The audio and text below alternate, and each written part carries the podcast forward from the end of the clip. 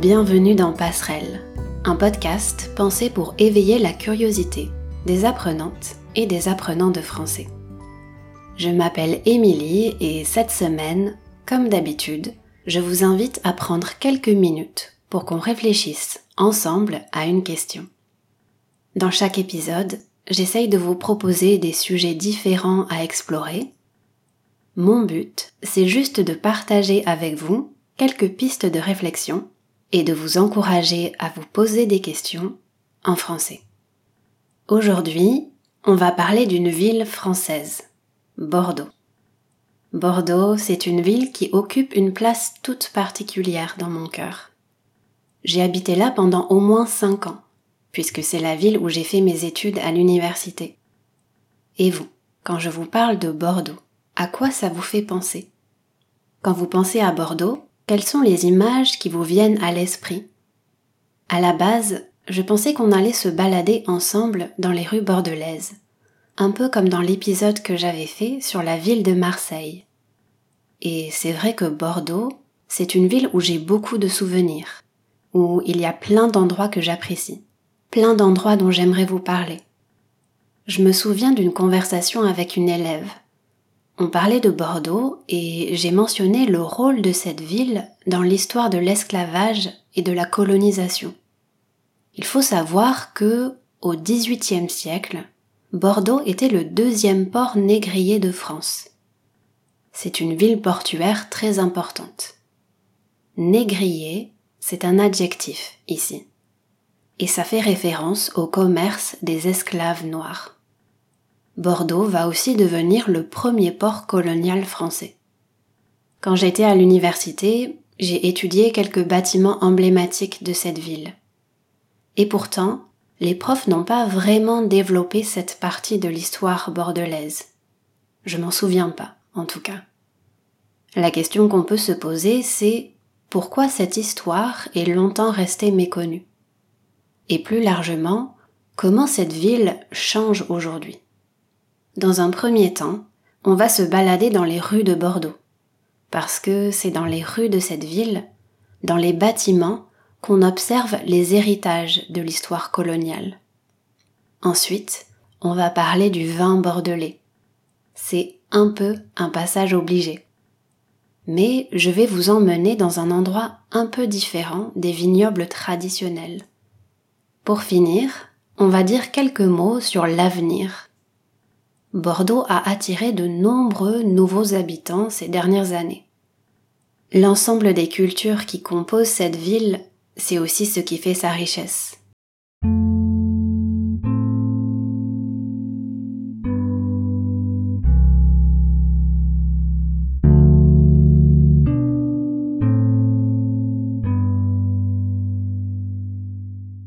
Bordeaux, j'y ai vécu pendant au moins cinq ans. Mais cette semaine, j'ai quand même appris beaucoup de choses que je ne savais pas au sujet de cette ville et de cette région. Et je me suis rendu compte que ce serait beaucoup plus intéressant de faire un épisode qui sort des sentiers battus. Sortir des sentiers battus, ça veut dire explorer des chemins inhabituels, tenter une nouvelle approche. On l'utilise souvent quand on parle de voyage, quand on a envie de faire, de voir quelque chose de différent, comparé à l'itinéraire habituel. Quand je pense à Bordeaux, un endroit qui me vient à l'esprit, c'est la place de la Victoire. C'est là qu'on va commencer notre balade. En sortant du tramway, on peut voir la porte d'Aquitaine. Le bâtiment qui nous intéresse, c'est plutôt celui de l'université. La faculté de psychologie de Bordeaux est située dans ce bâtiment-là c'est important de souligner que l'université de Bordeaux est très liée au monde africain et au monde caribéen. Ça s'explique par l'histoire de la ville.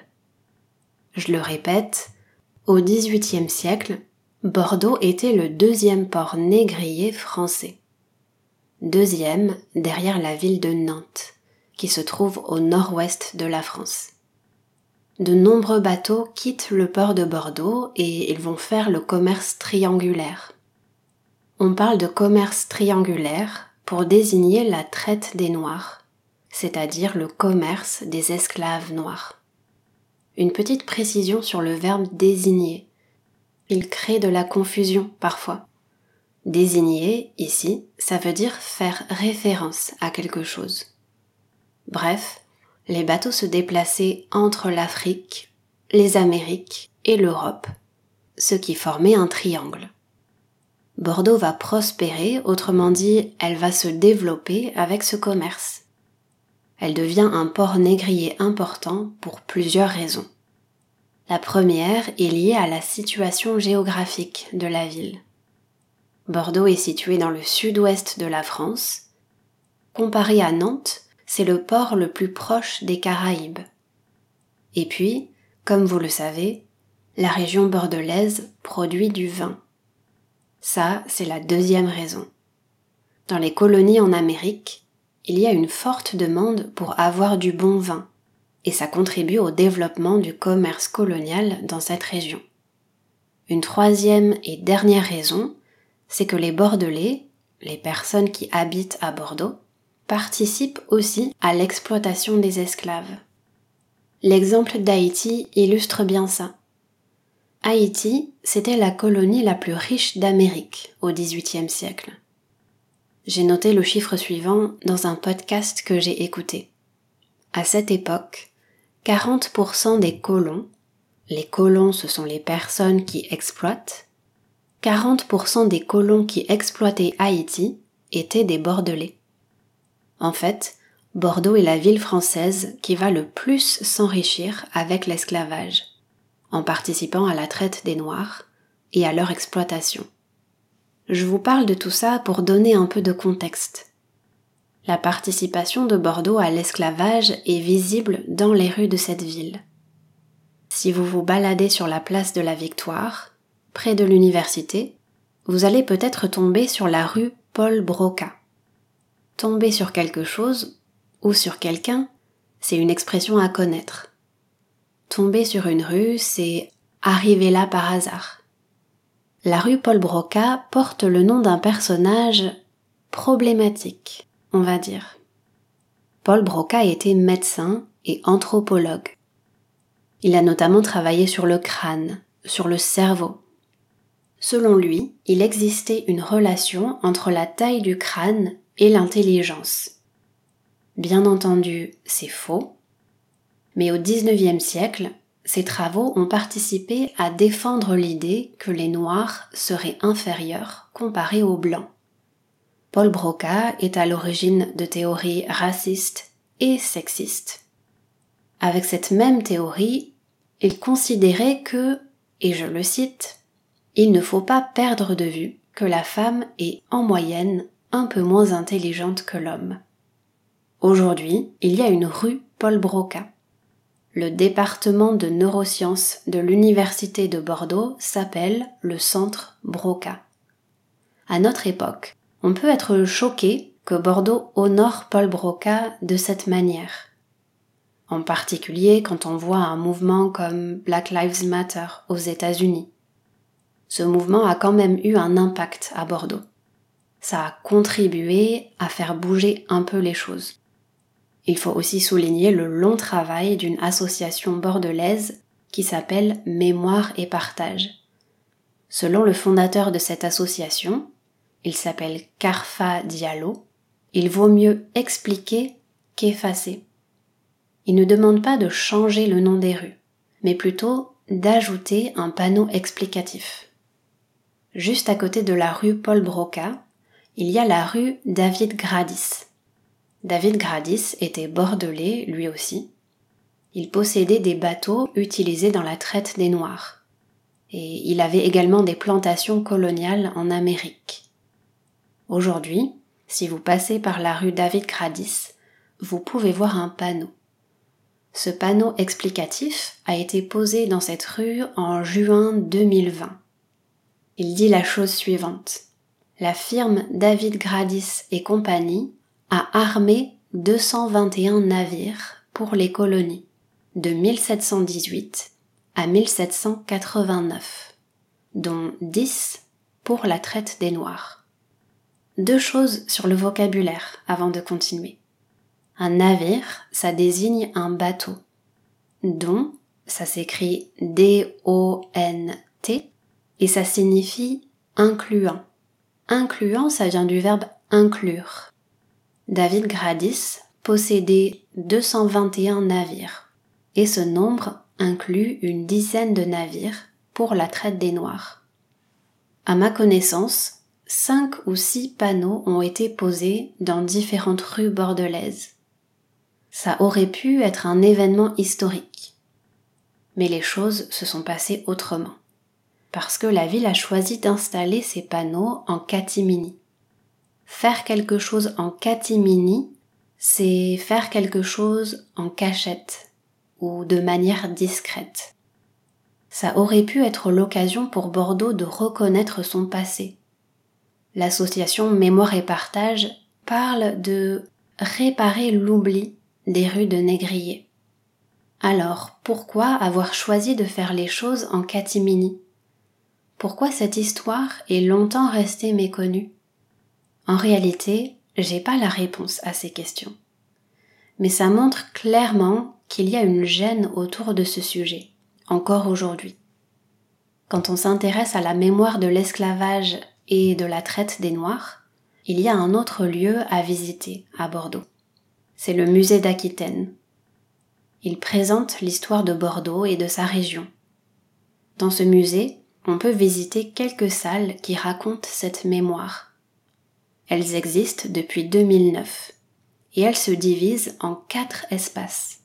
Le rôle de la ville de Bordeaux au XVIIIe siècle en France, les enjeux du commerce maritime bordelais, l'organisation du système esclavagiste dans les colonies et les conséquences de l'esclavage dans nos sociétés. L'inauguration de ces quelques salles du musée d'Aquitaine, c'est une étape importante et nécessaire dans le travail de mémoire. Au-delà de ça, la mobilisation continue pour un projet plus ambitieux, la création d'une maison contre l'esclavage un lieu spécifique consacré aux mémoires de l'esclavage, un lieu indépendant du musée pour se poser les questions suivantes. Qu'est-ce que cette histoire de l'esclavage raconte de notre société d'aujourd'hui? Qu'est-ce qu'elle raconte des dynamiques de justice, de combat contre le racisme et les inégalités aujourd'hui? Avant de passer à la suite, on pourrait faire un tour au fort du A, c'est une ancienne prison qui s'inscrit aussi dans l'histoire esclavagiste à Bordeaux. Je pense également à la place de la Bourse, un haut lieu du commerce bordelais. Un haut lieu, c'est un lieu chargé de mémoire. Mais je vous en dis pas plus, et je vous invite vraiment à découvrir ou à redécouvrir Bordeaux à travers les héritages de cette histoire coloniale. Après cette petite balade dans les rues de Bordeaux, je ne pouvais pas ne pas vous parler des vins bordelais. Ça reste un sujet incontournable quand on s'intéresse à la région bordelaise. Dans la deuxième partie de cet épisode, on va partir à la découverte d'un lieu atypique dans le monde du vin. Cet endroit s'appelle les Chais du port de la Lune. Je précise, et je dois dire que c'est un mot que je ne connaissais pas. Le chai, ça s'écrit C-H-A-I, et c'est le lieu destiné à la vinification et à la conservation des vins. La vinification, c'est l'ensemble des étapes nécessaires pour transformer le raisin en vin. Les chais du port de la Lune sont situés dans le quartier Bacalan, un quartier du nord de Bordeaux. Une de leurs particularités, c'est qu'ils sont installés dans un ancien blocos. Un blocos, c'était un abri construit par les soldats allemands pendant la Seconde Guerre mondiale pour se protéger contre les attaques. Avant la guerre, à l'origine, il y avait des vignes à cet endroit. Les vignes, ce sont les plantes qui produisent le raisin. Il y avait des terrains où le raisin était cultivé pour être transformé en vin. Après la guerre, la ville a eu l'idée de créer une cité-jardin dans ce quartier. Elle a fait construire des espaces verts et des immeubles, des petites maisons avec des jardins privés. 50 ans plus tard, ce quartier avait besoin d'être rénové. Les maisons étaient anciennes et il y avait de l'insécurité. À partir de 2007, Bordeaux a lancé un projet pour essayer de recréer du lien social. La vocation de cet espace, son but, c'est de créer une association d'agriculture urbaine. Les Chais du port de la Lune, c'est le premier chai urbain de Bordeaux. Il est situé dans la ville. Dans la tradition, le vin est produit à l'extérieur de la ville. Donc ça, euh, c'est la première chose atypique dans ce projet.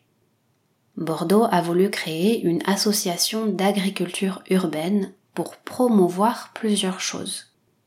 Promouvoir, ça veut dire faire la promotion. C'est un verbe qu'on n'utilise pas souvent au présent. Si je dis que, avec ce projet, Bordeaux promeut le bien manger et le bien consommer, la conjugaison est correcte, mais je sais pas, euh, ça sonne bizarre. On dirait plutôt que la ville fait la promotion du zéro déchet et de la production locale. Les chais du port de la Lune sont installés dans ce quartier depuis 2018.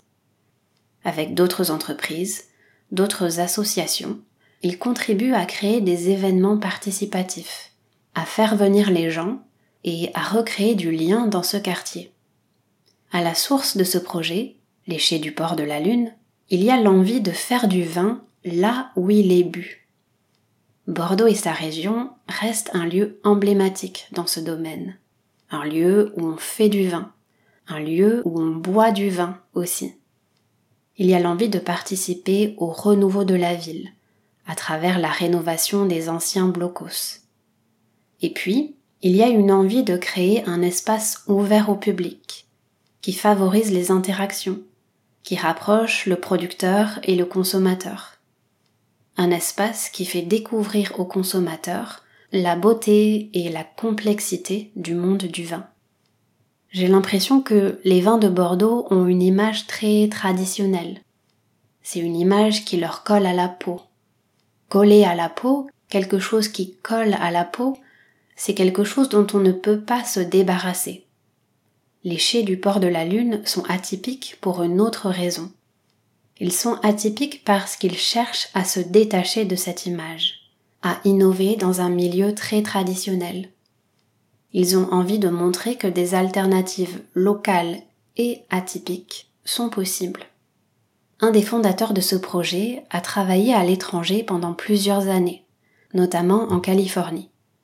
Là-bas, il a découvert d'autres manières de faire du vin une autre particularité des chais du port de la Lune, c'est qu'ils n'ont pas leur propre vigne. Ils achètent du raisin chez d'autres viticulteurs, chez d'autres cultivateurs de vignes. Acheter du raisin, c'est quelque chose qui ne se faisait pas en France. Et je trouve qu'il y a une réflexion intéressante à avoir sur comment les viticulteurs fonctionnent et pourquoi on ne pourrait pas mélanger des raisins différents. L'idée derrière les chais du port de la Lune, c'est de faire du commerce équitable, de valoriser le travail des viticulteurs et de créer des vins atypiques avec des raisins différents pour surprendre les consommateurs. Je vous avoue que je suis pas une grande buveuse de vin, mais en découvrant ce projet, j'ai eu envie d'en savoir plus. Alors, pourquoi ne pas visiter la Cité du vin? C'est un lieu culturel emblématique à Bordeaux. Un musée qui nous emmène à la découverte du vin, à travers l'histoire et le monde. Avant de finir, je me dis qu'il y a encore plein d'endroits à explorer à Bordeaux. Mais on arrive à la fin de cet épisode. Je vous ai déjà parlé de mon café préféré, le Blacklist. J'aurais pu vous parler d'autres lieux emblématiques et atypiques comme la librairie Mola ou le cinéma Utopia. Avec les quelques minutes qui nous restent, j'ai envie de partager avec vous quelques idées inspirées par un podcast que j'ai écouté. Bordeaux fait partie des villes qui ont attiré de nombreux nouveaux habitants ces dernières années. À travers son histoire, à travers ses liens avec l'Afrique et les Amériques, Bordeaux a toujours attiré des personnes venues d'ailleurs. C'est pour ça qu'il y a beaucoup d'Africains et d'Antillais dans cette ville. Cette semaine, j'ai écouté un entretien avec Gabriel Okunji. Il est né au Congo et il est arrivé à Bordeaux en 1983 pour faire des études de médecine. Aujourd'hui, il est poète et écrivain. Je trouve qu'il parle des cultures d'une manière très juste. Il défend l'idée que nos différences nous rassemblent. Il parle de la mosaïque des cultures qui composent un pays. En partant de nos différences, chacun peut apporter ce qu'il sait faire et on peut composer ensemble notre chemin. Dans le contexte actuel, avec les élections présidentielles qui approchent, c'est important de s'attarder sur ce qu'il dit au sujet de l'identité.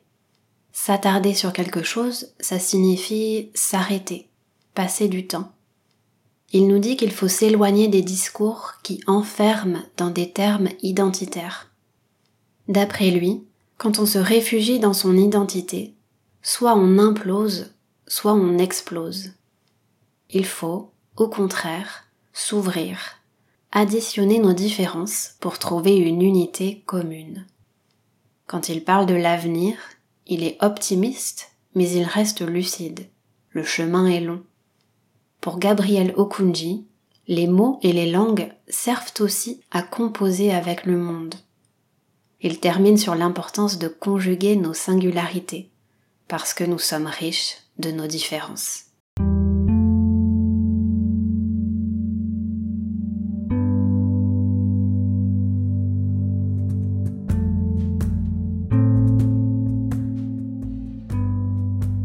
Voilà, c'est tout pour cette semaine. J'espère que cet épisode vous aura intéressé et qu'il vous aura donné envie de partir à la découverte de Bordeaux ou de redécouvrir cette ville sous un angle différent. Pour continuer la conversation, je vous encourage à nous rejoindre dans la communauté du podcast sur Patreon. C'est un espace d'échange où je partage aussi des ressources et les transcriptions des anciens épisodes. Pour soutenir le podcast, vous pouvez en parler autour de vous, mettre une note sur Apple Podcast et écrire un commentaire. Et puis, si vous avez écouté l'épisode jusqu'à la fin, je vous encourage à m'écrire pour partager vos réflexions avec moi. En attendant, je vous remercie d'avoir pris le temps de m'écouter aujourd'hui et je vous donne rendez-vous bientôt pour le prochain épisode. À très vite!